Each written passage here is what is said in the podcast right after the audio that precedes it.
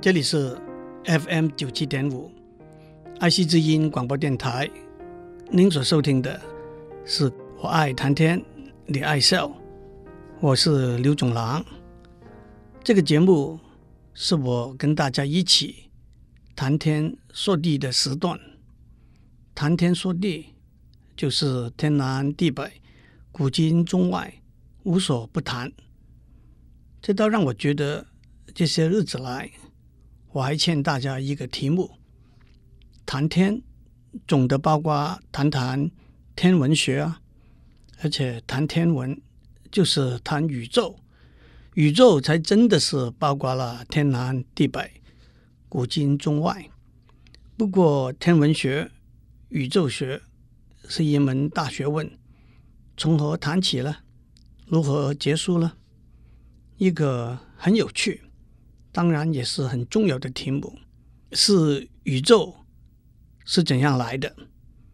这是一个自古以来大家都问过的一个问题，也是许多人认为很困难，甚至不可能回答的问题。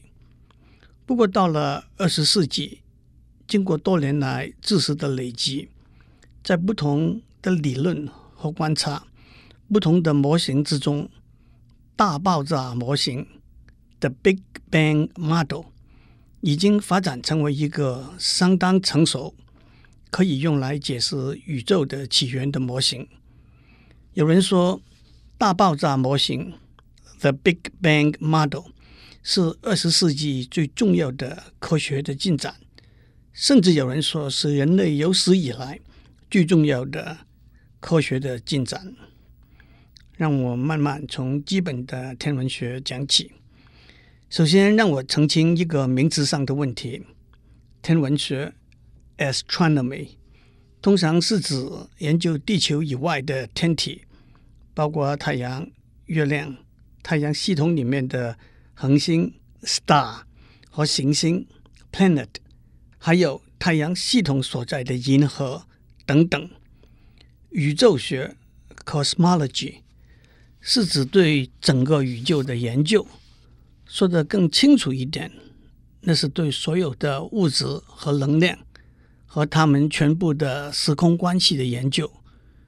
用大略的数目来说，宇宙大概有一千亿个银河 （galaxy），每个银河少则有一千万颗恒星，多则有一兆个恒星，所以整个宇宙大概有十的。二十次方那么多个恒星，假如您说这是天文数字，让我再告诉您，每颗恒星大概有十的五十七次方那么多个氢原子。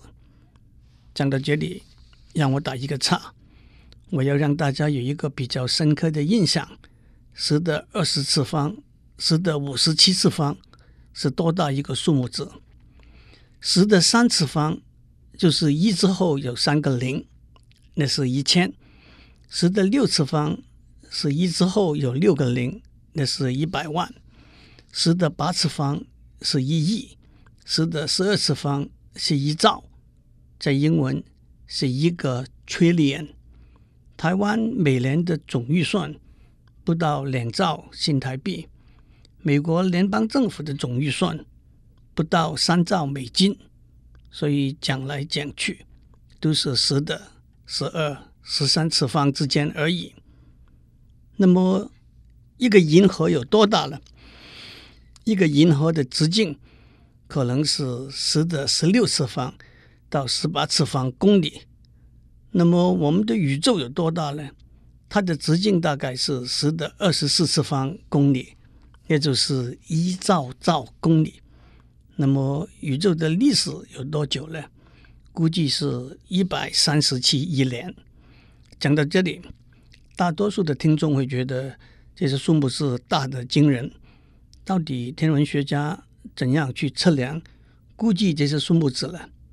其实这就是科学里头最了不起，也是最美的地方。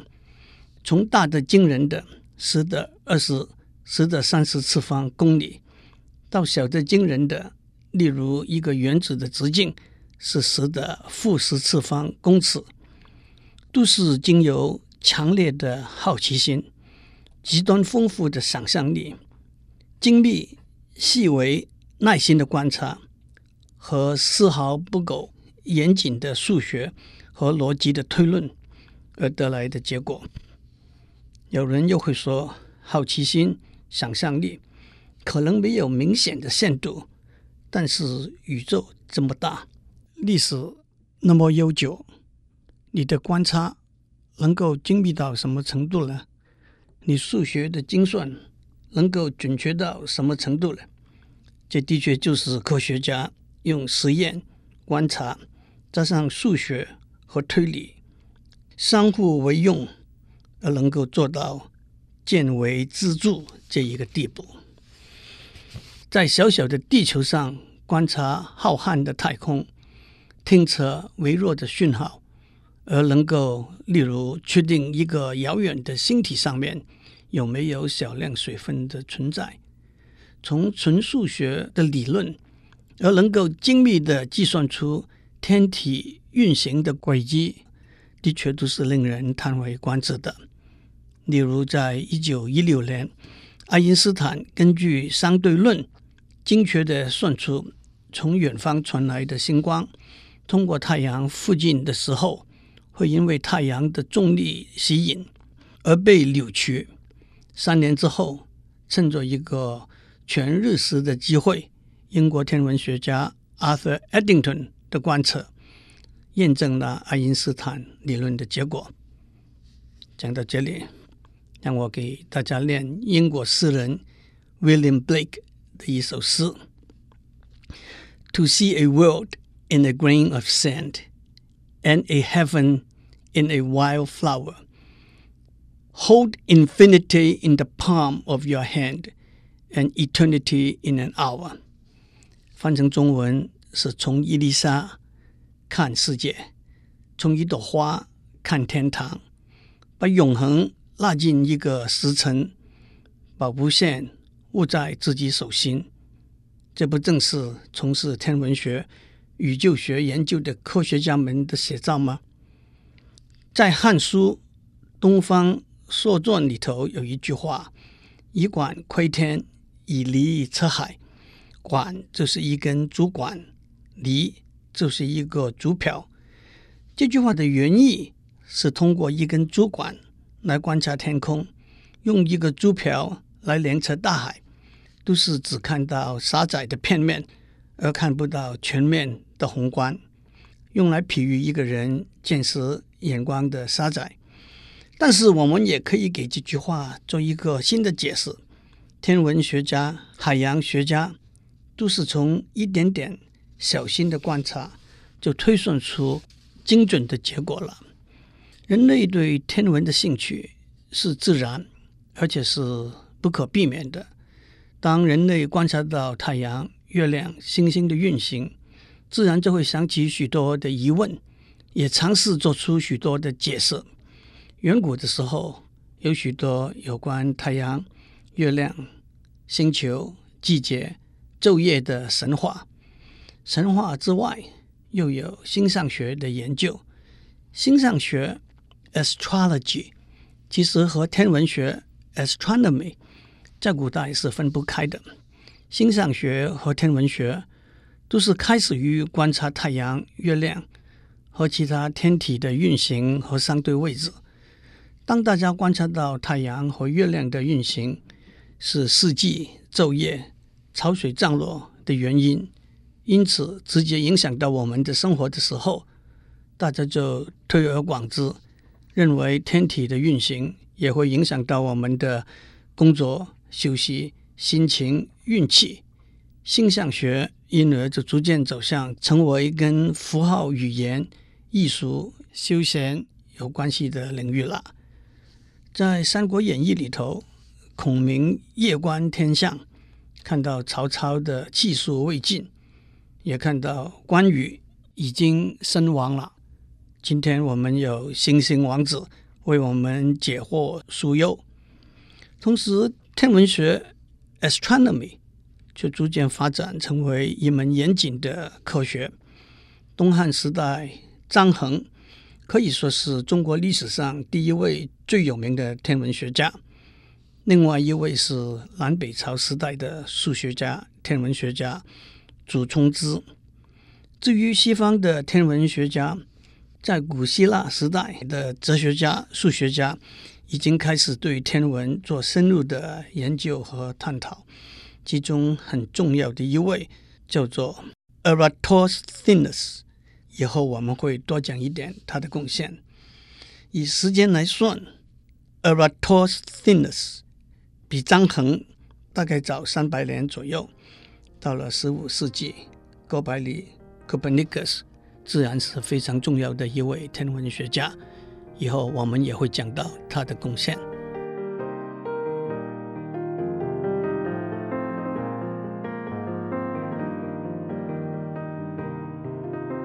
今天我们谈到我们生存所在的宇宙 （universe），在大家的心目中，宇宙包罗了所有的物质和能量，包罗了所有的时空事件。我们上面也说过，整个宇宙大约有十的二十次方那么多个恒星，宇宙的直径大概是十的二十四次方公里。但是在天文学里头，我们心目中这个宇宙应该叫做可以观察得到的宇宙 （observable universe）。顾名思义，是不是在宇宙里头还有我们观察不到的部分呢？这个问题到现在还没有定论。但是为什么宇宙可能有观察不到的部分呢？这是和宇宙的大爆炸模型是有关的，在这里让我先指出，因为光的速度是固定的，如果一个物体以光的速度离开我们的时候，我们就不可能观察到这个物体了。那么，宇宙里头有没有物体以光的速度离开我们呢？这还是一个没有完整的答案的问题。不过，还是让我们先集中在我们可以观察得到的宇宙吧。宇宙里头最重要的成员就是恒星 （star）。举个例来说，太阳是离地球最近的一个恒星。大致来说，恒星是一团氢气 （hydrogen） 和氦气 （helium）。氢气经过核子融合反应。Nuclear fusion 变成氦气，经由物质能量的转换，产生热和光。除了恒星 star 之外，还有行星 planet。行星的一个简单的定义，就是围绕着恒星旋转、自己不会发光发热的天体。大家都很熟悉的，就是我们的太阳系统里头。太阳是恒星，围绕着太阳旋转的行星。除了地球之外，远古时代已经被发现的五个行星是水星、金星、火星、木星、土星。到了十八、十九世纪，天文学家又发现了天王星和海王星。去年在天文学界里头，一个重要而又有趣的事情。是在一九三零年发现被称为太阳系统里头第九颗行星的冥王星被除名，不再被公认为是一颗行星了。这个故事也说出在天文学推而广之，在科学里头的研究不断的努力会带来新的发现，因而改变我们过去的观点和看法。首先，我们要知道。在太阳系统里头，除了大家都熟悉的八个行星之外，还有几十万个小行星 （asteroid）。此外，也有彗星 （comet）、冰块等等，在太阳系统里头绕着太阳走。多年以来，在天文学上，行星一直没有一个为大家公认的定义。自从一九三零年冥王星被发现之后，天文学家陆续发现好几个跟冥王星相似的天体。因此，在二零零六年，国际天文学联盟经过若干的讨论和争议，终于定出了什么是一个行星的三大条件：第一，它必须绕着太阳走；第二，它有足够的质量，因此有足够的内在的重力吸引力，让它保持圆球的形状；第三，它运行的轨道里头。没有别的天体在它附近跟它一起运行。冥王星就是因为违反了第三个条件而被除名。因为他被发现之后，天文学家陆续发现和它轨道相同、跟它一起运转的天体。有些天文学家觉得这个定义并不合理。不过，重点是在天文学里头，新的发现还是不断的出现。这也正是天文学推而广之、科学、有趣、有挑战性的地方。此外，围绕着行星走的叫做卫星 （satellite）。月亮是地球的一个卫星，火星有两个小卫星，木星、土星大大小小的有十来个卫星。宇宙里头的星并不是凌乱的分布。而是由于重力的吸引，形成一群一群的星，这些群就叫做银河 （galaxy）。我们太阳系统所在的银河，估计大概有四千亿颗恒星，它的直径大概是十的十八次方公里。自古以来，人类用肉眼就可以看到我们太阳系统所在的银河里头的星。横过天空，像一条银色的河流，所以在中文里头，这就叫做银河。相信大家都听过中国古代牛郎织女的故事。牛郎和织女结了婚之后，因为顾着谈情说爱，荒废了工作。天帝用一根针画成银河，把他们分隔开来，只有每年的七夕。他们经过喜鹊搭成的桥，才能够渡过银河，相会一次。我们抬头往天上看，银河的西北边有一颗颜色是青白的星，叫做织女星；在银河的东南边有一颗颜色是微黄的，叫做牛郎星。秦观在他写七夕的《鹊桥仙》那首词里头就有。纤云弄巧，飞星传恨，银汉迢迢暗度这几句。银汉就是银河，迢迢形容遥远，暗度是在黑暗中度过了银河。苏东坡的《中秋月》一首诗有“银汉无声转玉盘”这一句，银汉无声就是银河静悄悄的，玉盘就是月亮了。杜牧还有“天阶夜色凉如水，卧看牵牛织女星”这两句。不过在英文里头，“galaxy” 这个字源自希腊文，那是“牛奶的圆弧”的意思。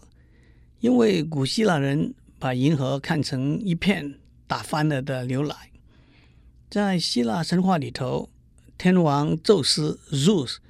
和一个人间的女子生了一个小婴儿，他趁着天后 Hera 睡觉的时候，把这个婴儿放在他的胸前，吸吮他的奶，希望这个婴儿吃了他的奶也可以变成天上的神。天后 Hera 醒过来，发现这个来路不明的婴儿，一手把婴儿推开，婴儿正在吸吮的奶。也洒满了晚上的天空，这就是 galaxy 这个名称的来源。所以在英文里头，我们太阳系统所在的 galaxy 也叫做 Milky Way。在一九二四年以前，天文学家以为太阳系统所在的银河就是整个宇宙。不过到了今天，天文学家已经观察到许多许多的银河。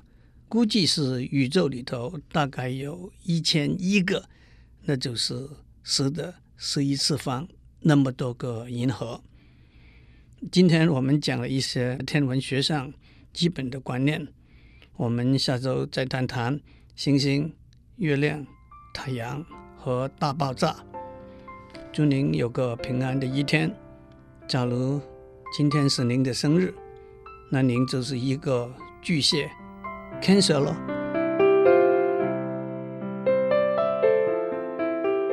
以上内容由台达电子文教基金会赞助播出。